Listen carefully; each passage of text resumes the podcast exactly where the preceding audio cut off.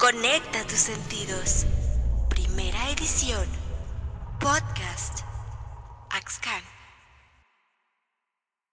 Hola Joel, ¿cómo estás? Es un gusto tenerte aquí con nosotros. Cuéntame, ¿qué tal todo por allá? Hola, hola, ¿cómo estás? Pues muchas gracias por la invitación. Eh, pues yo me encuentro bien, afortunadamente. Y pues las cosas igual aquí están, pues yo creo que como la mayor parte del, del país y del mundo, pues un poco todavía preocupados por la situación actual en, en, cuestión de la pandemia, pero pues aquí dándole a ver cómo, cómo seguimos y cómo nos va en el futuro. Muy bien, esa es toda la actitud. Ojalá haya más personas con la misma mentalidad que tú.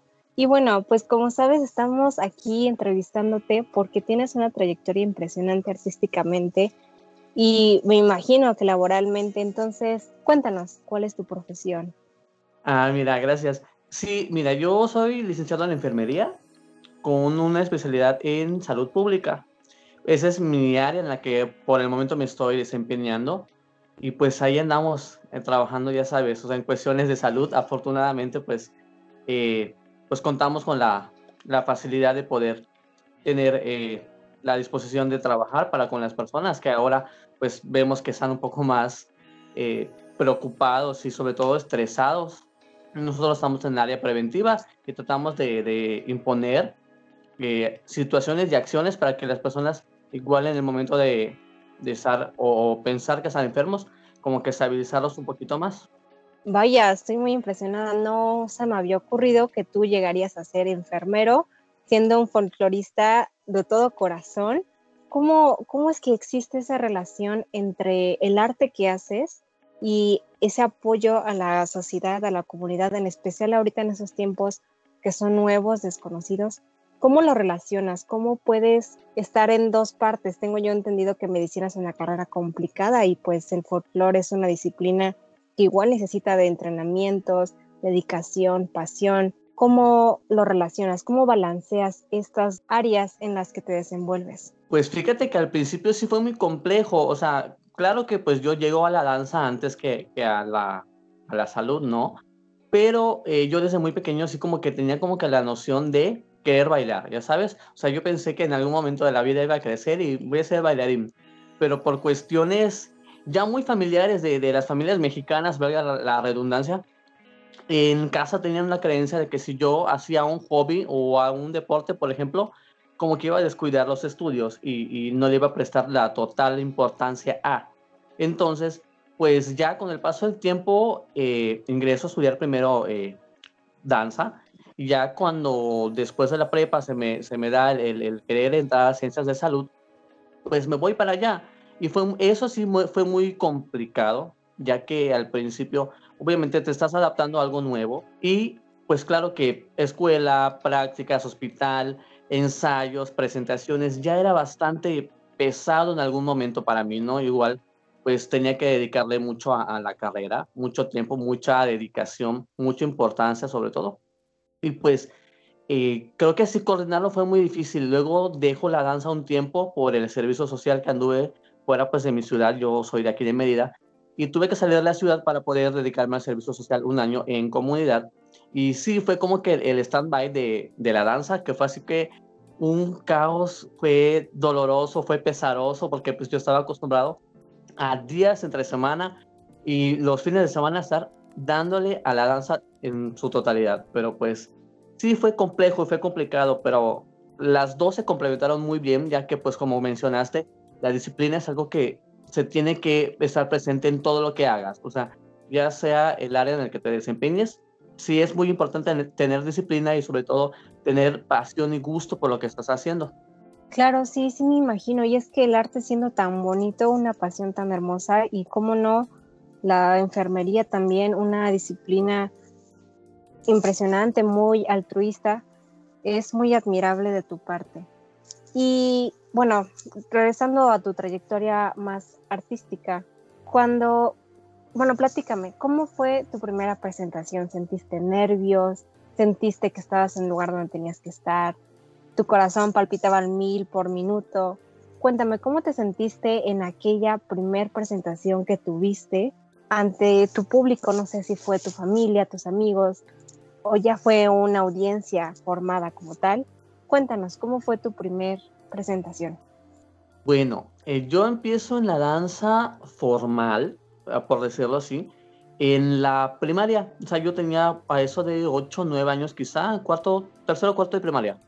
En las generaciones, obviamente, en las que yo estudié, al menos aquí en Mérida, se hacía una temporada de concursos de danza. Eh, todo era a nivel zona, a nivel escolar, a nivel estatal, quizá.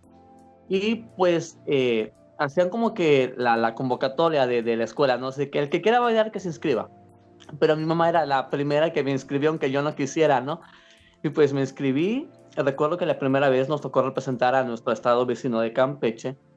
Y fue, un, fue algo muy bonito, porque la primera presentación fue eh, en la misma escuela para nuestros compañeros, porque era como la presentación así como del examen, ¿no? A ver cómo les va, a ver si funciona, a ver si no funciona. Y ya a raíz de eso, eh, afortunadamente ganamos todos los certámenes eh, locales, incluso el estatal, pero fue muy padre porque, claro está que tus compañeros te llegan a conocer, ¿no? O sea, ya saben de que, ay, bueno, los que bailan o el grupo de los de, de folclore. Y así empieza todo. O sea, la primera presentación, obviamente estábamos todos muertos de miedo, porque sabes que si sale mal, no puedes, ay, pues póngale pausa, lo repiten otra vez, ¿no? O sea, es una presentación en la cual tenías que dar todo y tenías que echarle las ganas y los kilos. Claro está que éramos un grupo de niños, todos de, de la misma edad, y, no todos tenemos o teníamos las capacidades iguales de presentar un número totalmente profesional. Éramos un grupo de, de, primaria que estábamos jugando a ser niños grandes o a un grupo profesional y la verdad nos funcionó y fue muy padre porque luego los resultados fueron no los que esperábamos, fueron mucho mejores y luego pues sí, claro, el reconocimiento de los maestros, de tus compañeros, de la familia sobre todo son los que con los que te quedas en la memoria y, y son los que atesoras toda la vida. Sí, estoy completamente de acuerdo. Muy bonitos recuerdos, sí, la primera presentación. Uno piensa que es fácil, pero realmente pararse en un escenario es de mucha valentía, ¿no? De mucho valor y de mucha confianza en uno mismo.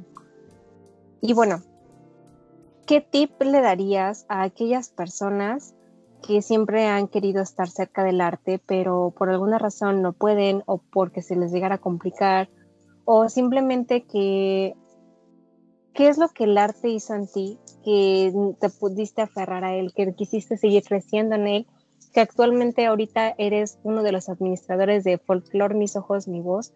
¿Cómo es que, o sea, qué fue lo que te atrapó tanto tiempo que te llevó a crecer impresionantemente a lo largo de los años? Bueno, pues incursionar al arte creo que fue algo, fue un experimento también, porque pues tampoco sabía qué, qué iba a pasar, ¿no? Al menos acá en Mérida eh, hay unas escuelas donde yo estudié, por ejemplo, que son escuelas formales de danza que haces con tu X cantidad de, de, de años y te gradúas y ya está. Pero pues yo no pensaba que había un después de. Pues yo entro después a, a, un, a un, grupo folclórico de los, de los más importantes de la ciudad. Y pues ahí permane permanece y sigo permaneciendo ya durante muchos años.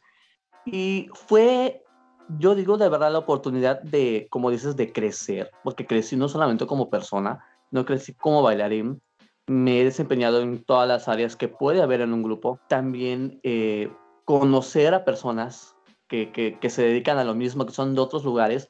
Afortunadamente en la actualidad las redes sociales son un gran beneficio, son una gran ayuda, son una plataforma para que muchos de los bailarines que son natos, que son empíricos, lleguen a otros niveles que la verdad nos sorprenden y no van a dejar de sorprendernos nunca, porque es algo con lo que se nace. O sea, podemos tomar 20.000 clases, pero hay gente que nace con ese talento, nace con esa habilidad de, de, poder hacer cosas impresionantes.